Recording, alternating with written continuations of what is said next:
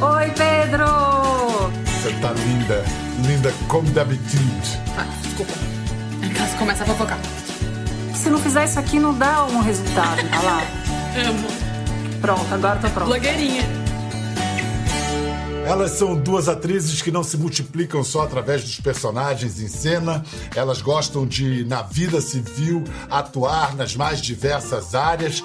Porém, as duas gostam de manter a órbita em torno de um centro de gravidade que melhor chamaria de buraco negro a política.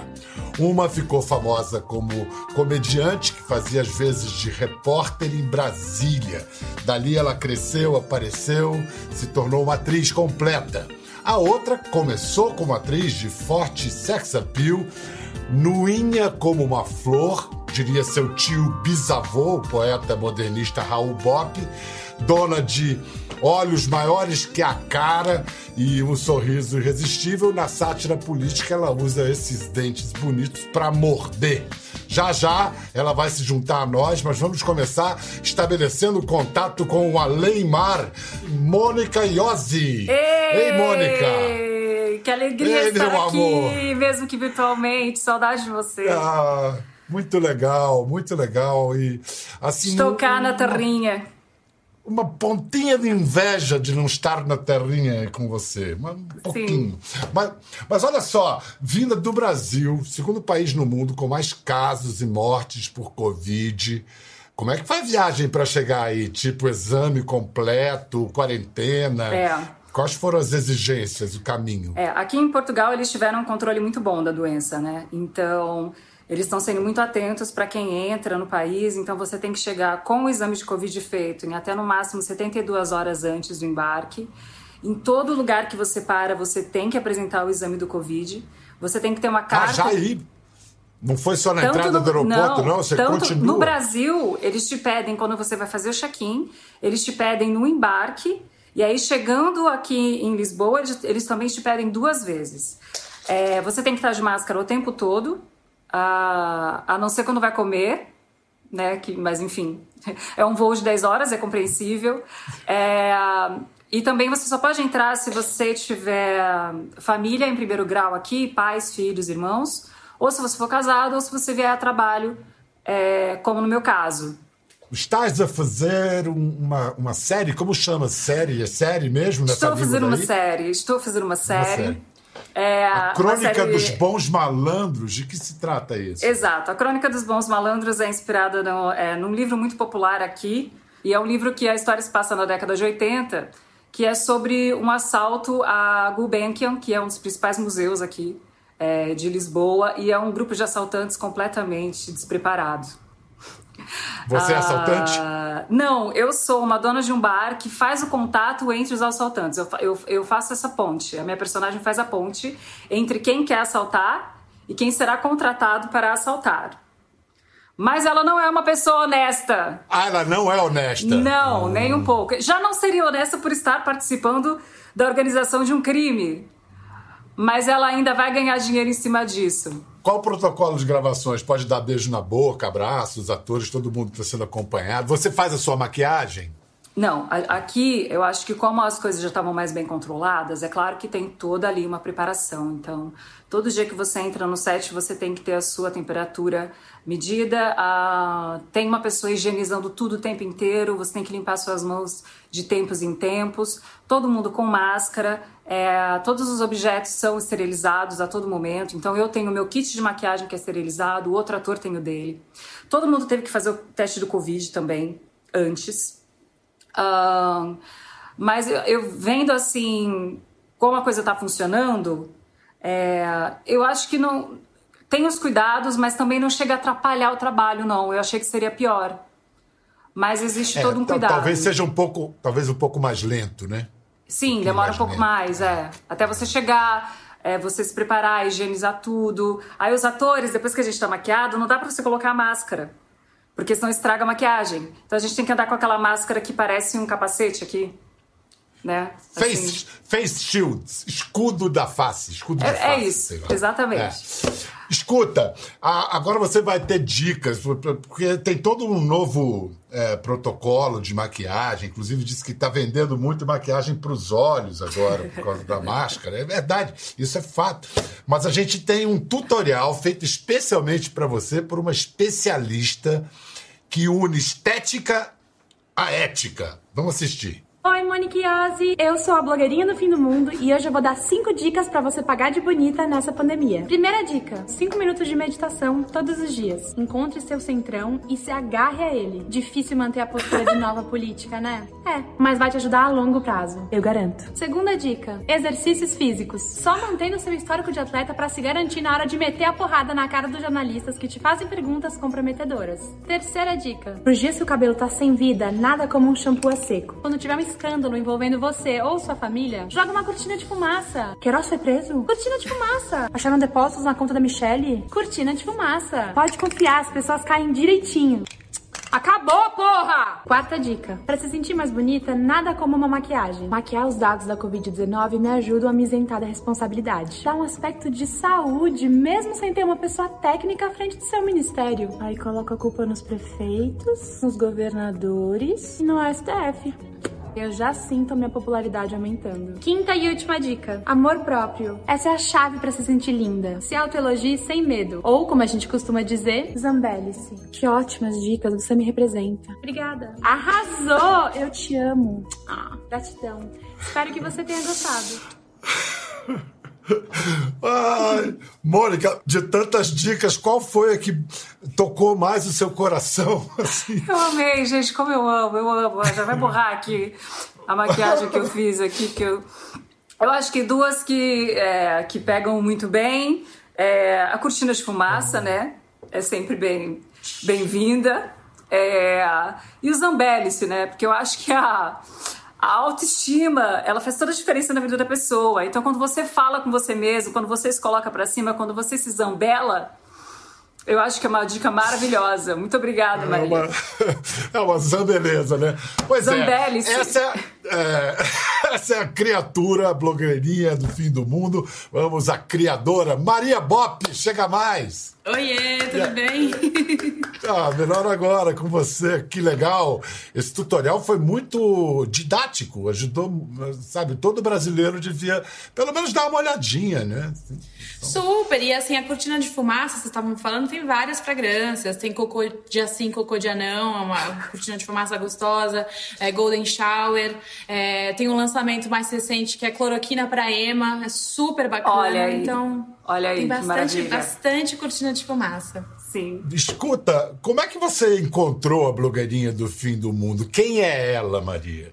Olha, a blogueirinha foi uma personagem que surgiu é, sem querer na minha vida. Eu tava fazendo um- uma peça no passado que a gente tava falando muito sobre o fim do mundo, porque a gente tava se debruçando sobre um texto que falava sobre o apocalipse.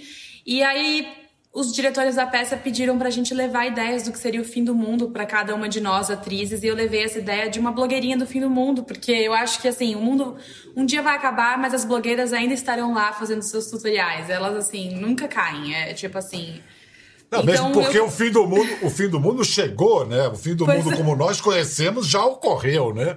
Agora Pois é um é, outro você viu? Eu fui uma visionária, inclusive. Mas o, meu primeiro tutorial foi em fevereiro. A pandemia não tinha chegado do- é, no Brasil ainda desse jeito, então veio a calhar essa, esse, é, os meus tutoriais, né? Mas aí é Você isso. ela- faz eu, tudo. Eu faço você tudo. escreve, você edita. É, você tem pelo menos um público teste, alguém para quem você mostra e, e houve algum conselho ou reação, ou é tudo vai com tudo você mesma? Minha família, eu- a minha família é meu público. Todos escrevem muito bem na minha família, a começar pela minha mãe, eu tenho dois irmãos, todos trabalham com escrita, assim, ou são a minha irmã é jornalista, meu irmão é escritor e publicitário, minha mãe é professora e escritora, então todo mundo escreve muito bem, eles são meu público, eles são o público mais difícil, inclusive, porque tem piadas que eles não deixam passar, tipo, não, essa é muito pesada, não, eu acho que você não deveria falar isso, eu acho que não é, não é hora pra fazer essa brincadeira. Zambelli, inclusive, é da, é da minha mãe a ideia, essa expressão Zambelli é da minha mãe, não é nem minha. Então, é, eles são o meu, meu melhor público. Vem cá, vamos ver, o, vamos apreciar alguns momentos da blogueirinha aqui, fizeram uma, uma seleção. Oi meninas! Para vocês que como eu vestem rosa e são frutos de uma fraquejada, eu tô aqui hoje para fazer um tutorial de uma maquiagem bafo. Ai gente do céu, tô cheia de espinha. Parece que alguém aqui andou gastando 40 mil reais no chocolate da Copenhagen, hein? É com muita alegria no meu coração que eu anuncio para vocês a chegada desse número impressionante. Um mês sem ministro da saúde no meio de uma pandemia sem precedentes. E vocês achavam que eu ia deixar passar essa data em branco, né? Mônica é, é legal porque ela é desse jeitinho leve, esse jeitinho dela, é, é, apesar, não, por causa desse jeitinho, ela pega pesado pra caramba, não tem meias palavras. Ela, a, a blogueirinha, ela vem com o pé no peito. e é isso que é, eu acho que é isso que também que é, que é tão admirável assim na, na Maria, no trabalho da Maria, porque a Maria tem essa carinha, né? Essa carinha de Barbie, né, de Barbie, né? Ela é, ela é loira com esses olhos esmeraldas gigantes e a boca. Então, é, como a gente tem esses estereótipos femininos muito fortes ainda, infelizmente, quando ela, com essa cara, chega fazendo isso, você toma um, um, susto. Assim. A primeira vez que eu vi, quando ela começou, eu não me lembro exatamente qual foi que, que eu vi. Acho que foi a primeira de todos, Maria. Acho que foi a primeira de todos. É, e aí, porque eu já te seguia por causa da, da, da série Bruna. E, e no começo você fica. E é, e, é, e é um tipo de crítica, é um tipo de humor que me interessa muito, porque você começa. Primeiro, primeiro você fica instigado, aí você vai achando estranho, aí você entende. Aí você ri pra caramba, depois você fala. E você fala, eu posso rir? Tem, umas, tem algumas é. caras que é é. Né? Primeiro Exatamente. rola essa dissonância cognitiva, diria um, um, cientista da comunicação. Essa moça está dizendo essas coisas. Exatamente. Ah, mas, mas, a ficha cai. E como, como disse a Mônica, você entra com o pé na porta e possivelmente deve voar pé de volta. Essas reações, quais as mais enfurecidas que você já encarou? Eu vou ser muito sincera, eu recebo proporcionalmente muito, respostas muito mais positivas do que negativas. Assim, a onda de ódio, de haters, eu sinto que ainda não chegou em mim tão avassaladoramente. Eu sinto que o algoritmo me protege, assim, sabe? Essa, eu acho que eu ainda tô bastante na bolha. Uhum. Quando vem a, a onda do aguarde, ódio... Aguarde agora com a TV aberta. Você na é. TV aberta hoje. Então, não é, Mônica? Pode vir, pode eu ia vir. falar, eu ia falar isso neste momento. Eu falei, você, você, amanhã você vai ver. Não, pode ser, pode Pre ser. Prepare-se, Maria, prepare-se seu coraçãozinho. O que eu queria trazer para vocês é o seguinte, como disse a Maria, os algoritmos nos protegem muitas vezes. Isso, isso quer dizer o seguinte, a gente fica falando dentro da nossa própria bolha. Sim. Maria, Mônica, como é vocês conseguem, de vez em quando, furar a bolha e, e falar para outra bolha? Ou continua essa incomunicabilidade? Eu sinto, eu me sinto bastante ainda na minha bolha, sinceramente. É, é uma pena. Eu gostaria que. Eu, eu acho assim, eu acho que essa bolha polarizada eu não vou conseguir chegar lá. Eu sinto que o lado de lá, essa extrema direita eu acredito que eu nunca vou cons conseguir chegar lá. A não ser que eles queiram me postar algum dia para me criticar. Provavelmente vão falar, ah, menina, vão criticar minha aparência, vão, falar, vão me chamar de marmita de petista, vão fazer todo esse, todo esse escarcel que eles fazem, me desqualificando. Aí sim eu acho que eu posso furar minha bolha. Mas eu acho que eu, talvez com a blogueirinha do fim do mundo, eu tenho a impressão que eu posso ter furado um pouco a bolha de pessoas que não tinham interesse por política e que talvez os meus vídeos podem ter despertado uma vontade de aprofundar um pouco. Porque os meus vídeos, eles. Eu faço tutoriais, mas eu não, eu não, aprof, eu não faço análises políticas, né? Eu não aprofundo naqueles temas que eu trato. Então eu tenho a impressão, pelo menos eu recebo algumas mensagens nesse sentido, de que, putz, depois do seu vídeo eu quis pesquisar tal assunto, depois eu quis ir atrás de tal. É, de, de tal debate. Então eu, eu acho que isso pode ter, eu posso, pode ter, eu posso ter alcançado isso com meus vídeos, mas acho que ainda tem um caminho imenso pela frente. Mônica, você no CQC, no Custo que Custar, você entrevistou diversas vezes o Bolsonaro. Vamos rever uma dessas vezes? Foi por ocasião de um anúncio do Papa Bento XVI, quando a igreja, ele anunciando uma nova diretriz da igreja, é, disse que tolerava o uso de camisinhas como maneira de prevenir a AIDS. Aí você foi repercutir com Jair Messias. Então o dinheiro público vai para quem tem câncer, para quem tem tuberculose, para quem tem AIDS, a pessoa que foi culpada por pegar, ela que se vira. Concordo contigo. Se for na sacanagem... Eu não acho isso, eu estou reproduzindo o que o senhor falou. For, é isso mesmo. Se não se cuidou... Problema dele. Vamos lá, vamos por partes agora. É, primeiro, o deputado Bolsonaro, é visível nesse episódio, ele adorava dar entrevista. Por que, que o presidente detesta? Eu acho que o Bolsonaro adorava dar entrevista porque ele foi muito mais inteligente do que nós, eu digo nós do, do CQC. Posso falar só por mim, né? Então vou falar só por mim. Ele era muito, foi muito mais inteligente do que eu. É, ele sabia que ele podia se utilizar ali daquela visibilidade que o programa proporcionava a ele para espalhar o seu discurso. Ah, e ele ainda não era um cara muito conhecido, né? Então, para ele, era, era bom, né? Vou divulgar aqui as minhas ideias, a minha plataforma. Agora. Então, vamos lá. Vamos fazer uma coisa então mais geral. Tirando do CQC, não foi só o CQC. Vários e vários programas de televisão adoravam ter o Bolsonaro porque a repercussão era garantida, a controvérsia. E será que nós da televisão deveríamos fazer algum tipo de autocrítica, pensar se a gente funciona assim desse jeito só reativamente e acaba, enfim, servindo a a causas que não necessariamente queríamos servir? Claro, claro. Aliás, eu, o assunto que, que ficou mais aqui reverberando na minha cabeça para a gente fazer essa entrevista foi isso. É, todo o espaço que o Jair Bolsonaro recebeu, tanto no CQC como em outros programas, mas acho que a gente tem que falar assim. É, quem mais deu voz ao, ao Jair Bolsonaro, que fez com que ele depois fosse convidado para outros programas, foi o CQC. A gente não pode se eximir dessa culpa. E sim, eu me arrependo muito de ter falado com ele tantas vezes. Eu acho que, é, é talvez, eu acho que ingenuidade, é, sou estranho, né? Eu já era ali minha mulher, uma mulher de 28 anos, eu, eu sabia o que eu estava fazendo, apesar de não ter uma formação jornalística, mas eu nunca consegui ter essa visão mais ampla, essa visão pensando a médio e a longo prazo, de que ao invés de estar tá fazendo uma denúncia, eu poderia estar tá, tá dando palanque, eu poderia estar tá aumentando o alcance daquele discurso.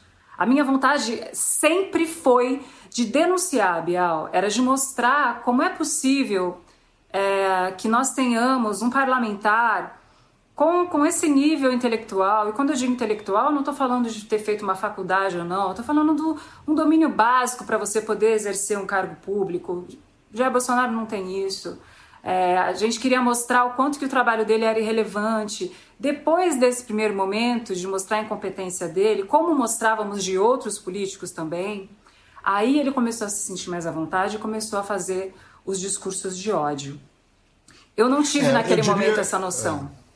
É. É, eu diria duas coisas. Uma é que a gente se ilude achando que a gente sabe o que está. A gente sabe o que a gente está mostrando, mas não sabe como chega no espectador. Cada espectador, uhum. isso é misterioso. E uhum. segundo, é que nós também vivemos numa bolha, né? A bolha da é. imprensa, a bolha de um certo pensamento de quem faz televisão, enquanto a outra bolha estava adorando e estava se reconhecendo nas coisas que ele estava dizendo. Exato. Essa, isso é verdade. Não, é fácil, e é fácil falar isso. Não é fácil, mas assim, é Agora a gente tem um distanciamento, a gente sabe o que aconteceu, a gente sabe o que, que ele virou, entendeu? Então também.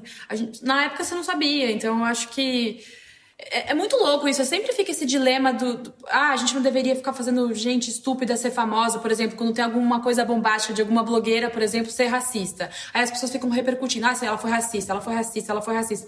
Aí tem muita gente que defende que a gente não tem que ficar colocando vídeo dela, dela sendo racista ou não tem que falar sobre, porque isso, às vezes, a pessoa ganha mais seguidores, ela ganha destaque como foi o que aconteceu com o Bolsonaro, como a gente está falando. Só que assim, então a gente tem que deixar de falar, a gente tem que fingir que a gente não ouviu uma pessoa sendo racista, uma pessoa que já tem um alcance, a gente tem que fingir que, que ela não falou. Se ela ganhou seguidores, isso está na conta dos seguidores novos, sabe? Mas é, a gente, eu, eu, eu não sei, eu me sinto às vezes num, num dilema, assim, de não cair nessa armadilha, mas também ao mesmo tempo, pô, é. Não, então não falo? É uma, é, é uma, discussão, discussão muito complexa, mas é da democracia, é a confusão Sim. da democracia. É. Pensando a respeito, depois de todo esse tempo, me ocorreu uma coisa. É, se você for na Alemanha, você não vai ter espaço na TV para pessoas que relativizam o Holocausto. Ah, eu acho que a gente precisa começar a ter, em relação ao discurso de ódio, esse tipo de intolerância. Uhum. Às vezes tem coisas que não podem ser toleradas, não. Então, eu acho que ao invés da gente propagar pessoas que têm um discurso racista, homofóbico, é que Bolsonaro ele juntava todos, né? Ele juntava todos. Nessa, nessa imagem que apareceu agora, por exemplo, ele estava defendendo o fato de que o SUS não tem que pagar o tratamento para uma pessoa que tem HIV, porque se ela tem HIV, ela pegou porque ela quis. Basicamente é isso que ele fala. Então ele engloba ali todos os discursos de ódio numa pessoa só. Eu acho que talvez a gente deveria começar a olhar para esses discursos de ódio com total intolerância, que é o que eles fazem, por exemplo, na, na Alemanha com o nazismo. Então não vamos dar voz a uma pessoa que diminui os negros, que, que defende a violência contra o LGBT. Ou como você mesma disse, Mônica, tem lei. No momento em que um cara faz apologia para da tortura, por exemplo, tem lei contra uhum. isso, já existe. Agora, uhum. aplicá-la ou como aplicá-la. Bom, cara, eu vou mudar um pouquinho de assunto, mas não vou sair tanto do assunto, não, porque a gente vai falar de Bruno Sufistinha. E uhum. é um assunto que une. Uh, bom, a gente vai falar disso daqui a pouco, mas antes vamos ver um pouquinho a, a Maria como a chama de Bruna. Eu não sei quem foi que me perguntou se eu lembro do primeiro cara que eu fiquei. Mas eu lembro, óbvio que eu lembro. Quem é que não lembra do primeiro beijo? Eu lembro de estar na balada. E aí eu tava dançando na pista de dança. Ah, louca da vida. E aí veio um desconhecido, me puxou pelo braço e começou a me beijar. Assim, nada. Aí dos beijos já passou pro amasso. Rapidinho. E começou a passar a mão no meu peito, na minha bunda, no meu corpo inteiro. E eu nele. Maria, é, Logo que o, o, Jair Bolsonaro assumiu a presidência, ele usou a Bruna Surfistinha. Acho que ele se referia à série, mas falou do filme, misturou um pouco as coisas. Citou Bruno, a Bruna Surfistinha como um, um produto imoral que não mereceria se beneficiar da renúncia fiscal do governo. Para você, que conhece bem essa história, Bruna Surfistinha é imoral ou é uma história moralista? Eu acho que nenhuma das duas coisas. É uma história muito.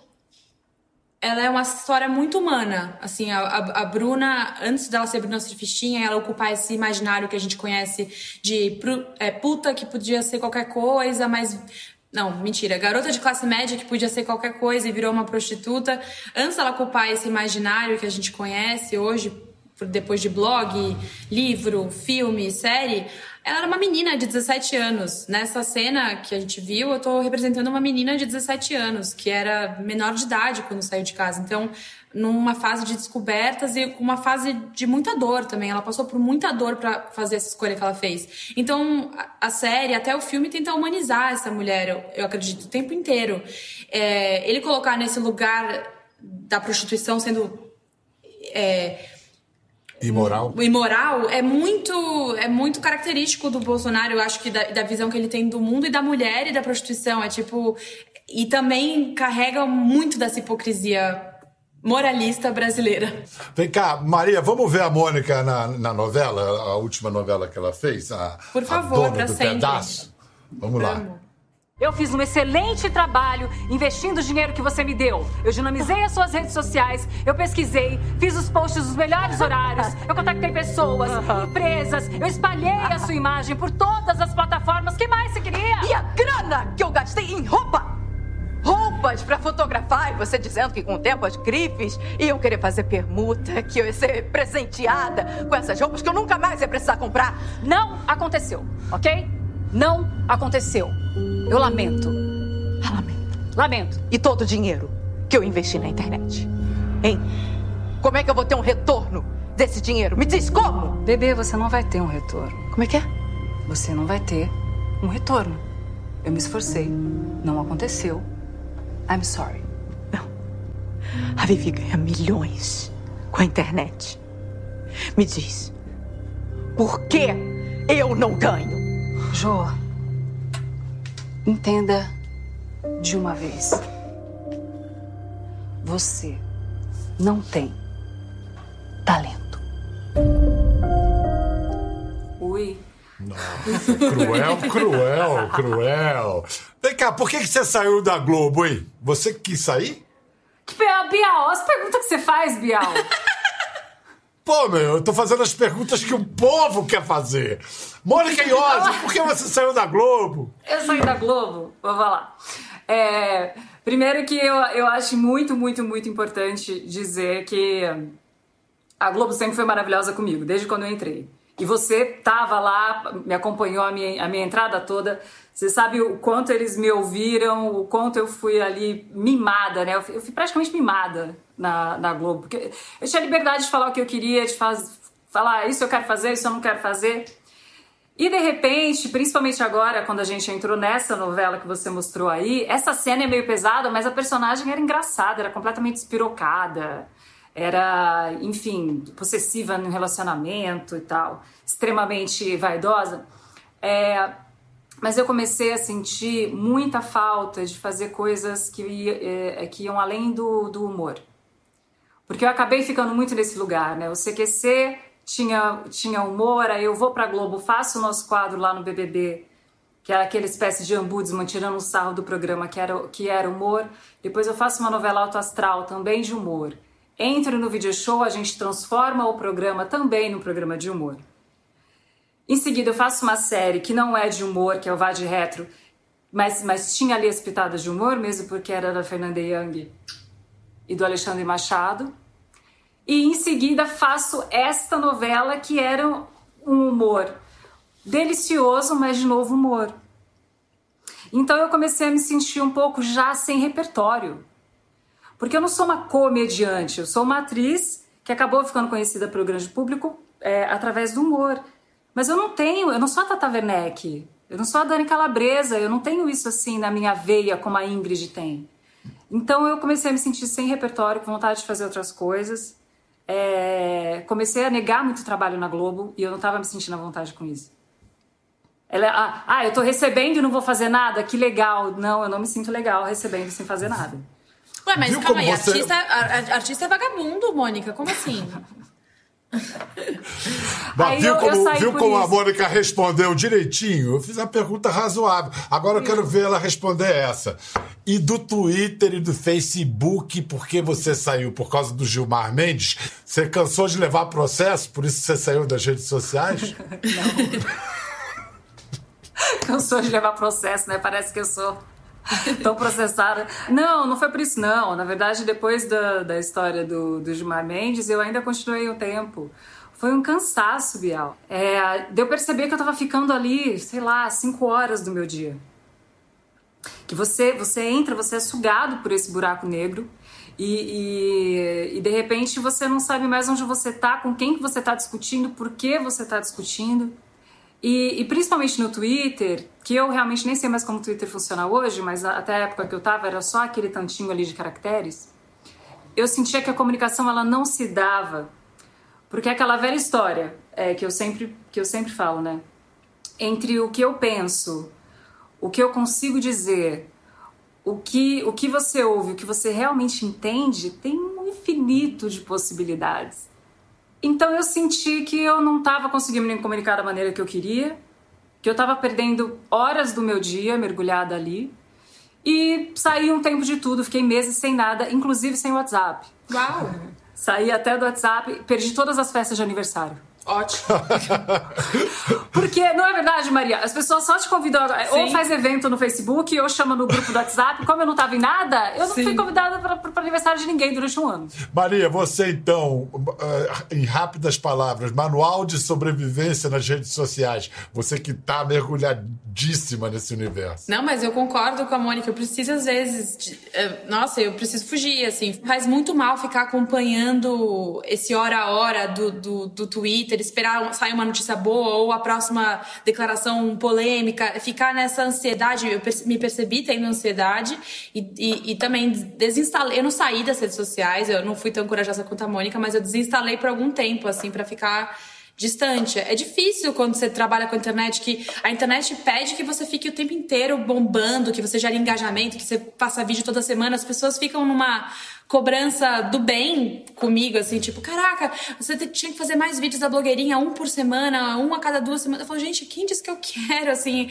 é difícil você ficar totalmente conectada e meio é, escrava desse, desse engajamento. Não, é, não sei se faz bem. É.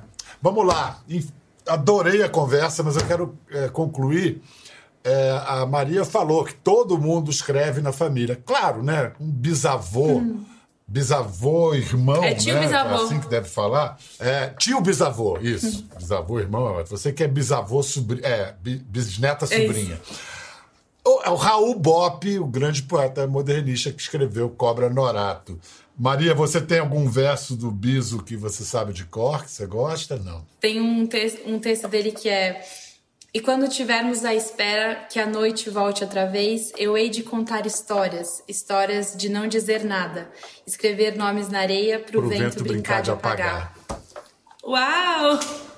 Sim! Gente, é incrível você. É, é, esse, essa estrofe que é do Cobra Norato, essa Sim. estrofe é a estrofe que eu tinha separado para terminar o programa, acredita? É. Eita! Ai, quando estivermos à espera que a noite volte outra vez, eu hei de contar histórias, histórias de não dizer nada, escrever nomes na areia para o vento brincar e apagar. Olha, isso deve, that must be a sign, isso deve ser um sinal. Socorro! É, mas que coisa é, linda! É, é lindo e tão atual, né? Então. Eu amo histórias de é. não dizer nada, eu acho muito lindo. Ó, oh, cuida da gente aí em Portugal, viu, Mônica Iose? Cuida da, do Brasil, da nossa imagem, nos represente bem aí. É, tá, é Mande notícias do você futuro. Fala aqui, você fala aqui que você é do Brasil, a pessoa faz uma cara. Ai, você de onde você é? Ah, eu sou do Brasil. a pessoa se solidariza. Ai, mas enfim. Obrigado, Maria. Obrigado, Mônica. Obrigada a você. E obrigado a vocês também em casa. Beijão.